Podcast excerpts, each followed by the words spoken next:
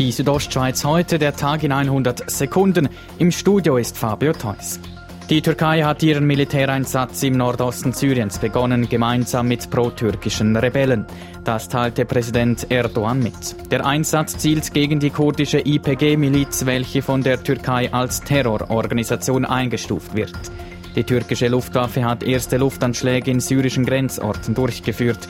Derweil bringen die Kurden ihre Truppen in Stellung und fordern die Zivilbevölkerung auf, Widerstand gegen die Türkei zu leisten.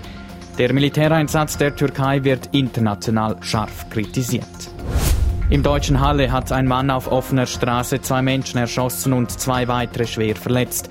Der Tatverdächtige konnte festgenommen werden. Die Bundesanwaltschaft hat die Ermittlungen aufgenommen. Demnach wollte der Mann eigentlich eine Synagoge angreifen. Es gelang ihm aber nicht, die Türen aufzuschießen. In der Synagoge befanden sich bis zu 80 Menschen. Die Grünen und die Grünliberalen dürften die einzigen beiden Parteien sein, die bei den Parlamentswahlen zulegen. Dies zeigt der neueste SRG-Wahlbarometer. Demnach kommen die Grünliberalen auf 7,3 Prozent Wähleranteil und die Grünen auf 10,7 Prozent. Damit überholen die Grünen die CVP. Wählerstärkste Partei bleibt die SVP.